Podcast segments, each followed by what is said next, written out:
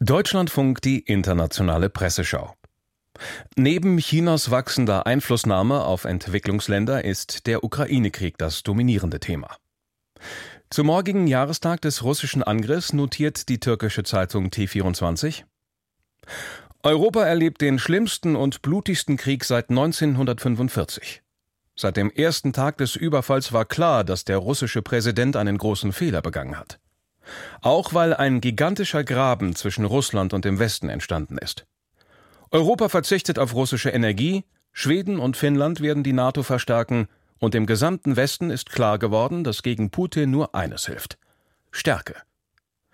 Deswegen wird die Ukraine bis zum Schluss unterstützt werden. Selbst die ehemaligen Sowjetrepubliken sympathisieren aus Angst vor Moskau mit der Ukraine. Nicht einmal aus Peking bekommt der Kreml die erhoffte Unterstützung. Auf der Münchner Sicherheitskonferenz ist noch einmal deutlich geworden, wie isoliert Russland dasteht.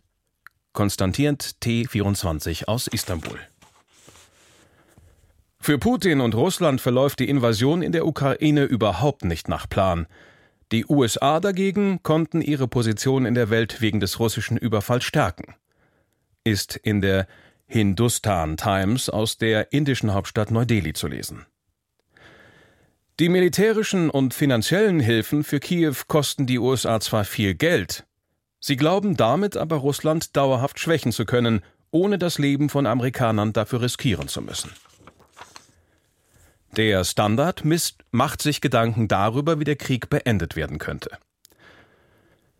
Bedingung dafür sei ein Rückzug Russlands aus allen besetzten Landesteilen der Ukraine, meint die österreichische Zeitung. All jene, die nun territoriale Kompromisse fordern, sollten sich bewusst sein, dass seit dem Abschluss der Entkolonialisierung in den 1960er Jahren an Grenzen kaum noch gerüttelt wurde. Das Zeitalter der Grenzziehung durch Armeen ist vorbei. Deshalb ist der Ruf nach Verhandlungen letztlich, letztlich ein leeres Gerede. Und deshalb wird dieser furchtbare Krieg noch lange weitergehen. Nicht, weil die Ukrainer so störrisch sind und ihre westlichen Verbündeten kriegsgeil, sondern weil eine Großmachtpolitik aus der Vergangenheit im 21. Jahrhundert nie zu einem stabilen Frieden führen kann. Argumentiert der Standard aus Wien. Ein Gastkommentator weist in der indonesischen Zeitung Jakarta Post darauf hin, dass die Zeit für beide Seiten ein entscheidender Faktor für die Siegchancen ist. Russland wird zunehmend von den Niederlagen seiner Truppen hohen Verlusten, fehlender Ausrüstung und den Wirtschaftssanktionen des Westens unter Druck gesetzt. Die Ukraine muss sich dagegen fragen, wie lange sie noch mit derart umfangreicher Militär- und Wirtschaftshilfe aus dem Ausland rechnen kann. Im Moment beherrscht Kiew noch die weltweiten Schlagzeilen, was dazu führt, dass ukrainische Flaggen in den Hauptstädten der Welt und auf den Social-Media-Seiten von Prominenten gehisst werden. Ein nachlassendes Interesse aber hätte drastische Folgen. Deshalb tickt für beide Seiten die Uhr, heißt es in der Jakarta Post. Die polnische Rzeczpospolita greift Bidens Rede vor dem Warschauer Königsschloss auf. Der US-Präsident sagte dort, die nächsten fünf Jahre werden entscheiden, wie wir die nächsten Jahrzehnte leben. Die Welt steht also an einem Wendepunkt. Das nach dem Ende des Kalten Krieges entstandene internationale Machtgefüge gehört der Vergangenheit an. Europas Gravitationszentrum hat sich nach Osten verlagert, und die USA müssen dieser Region Vorrang einräumen. Jetzt, wo es darauf ankommt, übernimmt Washington die Führung des Westens, nicht die EU. Auf, auf der anderen Seite gerät Russland zunehmend in die Abhängigkeit von China.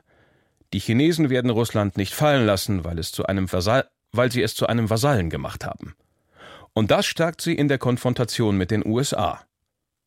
Analysiert die Rzeczpospolita aus Warschau.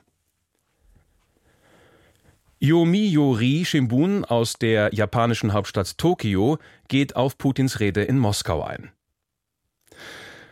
Um seine Invasion in der Ukraine zu rechtfertigen, tischt der russische Präsident zahlreiche Lügen auf und droht dem Westen sogar mit einem Stopp Abrüstung, des Abrüstungsabkommens New Start.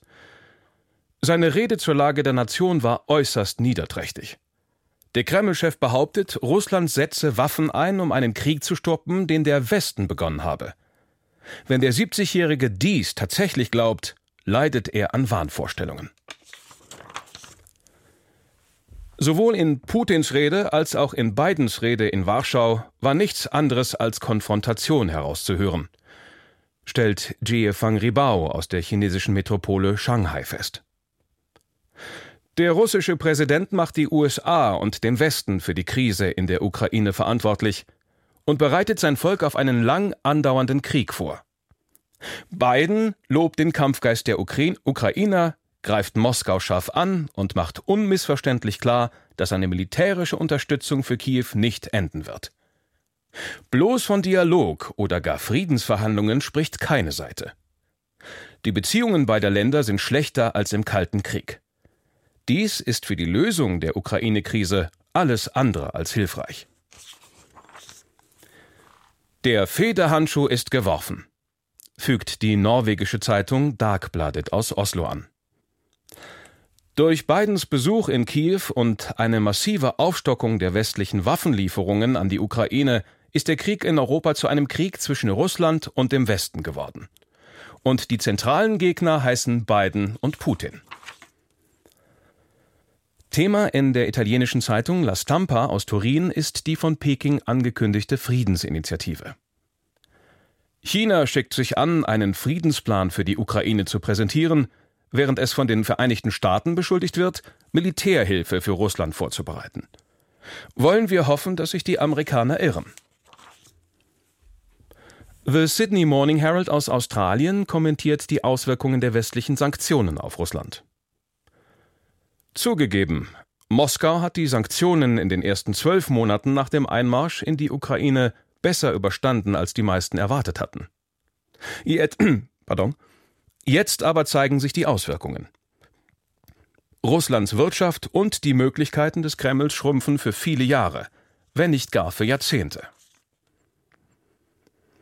Das heute beginnende Finanzministertreffen der G20-Staaten in Indien ist Thema in der Washington Post.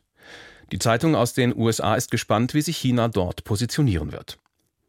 Präsident Xi Jinping hat eine wichtige Entscheidung zu treffen. Es geht darum, ob China bereit ist, Entwicklungsländern Teile ihrer Schulden zu erlassen, so wie es die meisten anderen staatlichen Gläubiger, darunter die Vereinigten Staaten und Indien, zu tun bereit sind. China hat unseriöse Kredite vergeben, die, wenig überraschend, viele der 150 Schuldner nicht zurückzahlen können. Peking hat Entwicklungsländer als Schachfiguren in seinem Kampf um Einfluss im Wettbewerb mit den Vereinigten Staaten benutzt. Eine Strategie, die Kritiker als Schuldenfalle-Diplomatie bezeichnen. Indem es vorgibt, den Armen der Welt zu helfen, beutet China sie aus. So die Meinung der Washington Post. The Standard, The Standard aus Kenia verteidigt Peking dagegen. Westliche Medien verbreiten Lügen über China. Sie bezeichnen Pekings Engagement in Afrika als neokolonialistisch. Sie sagen, dass China Afrikas Ressourcen plündert. Waren zu Dumpingpreisen verkauft und sich seine Unternehmen ihrer sozialen Verantwortung in Afrika entziehen. Diese wilden Behauptungen sind nicht nur irreführend, sondern auch falsch. Die Entwicklung der chinesisch-afrikanischen Beziehungen basiert auf Augenhöhe, Respekt und gegenseitigem Nutzen. China hat Afrika nie um einen Zentimeter Land oder einen Tropfen Öl betrogen und sich nie gewaltsam irgendwelche Ressourcen in Afrika angeeignet.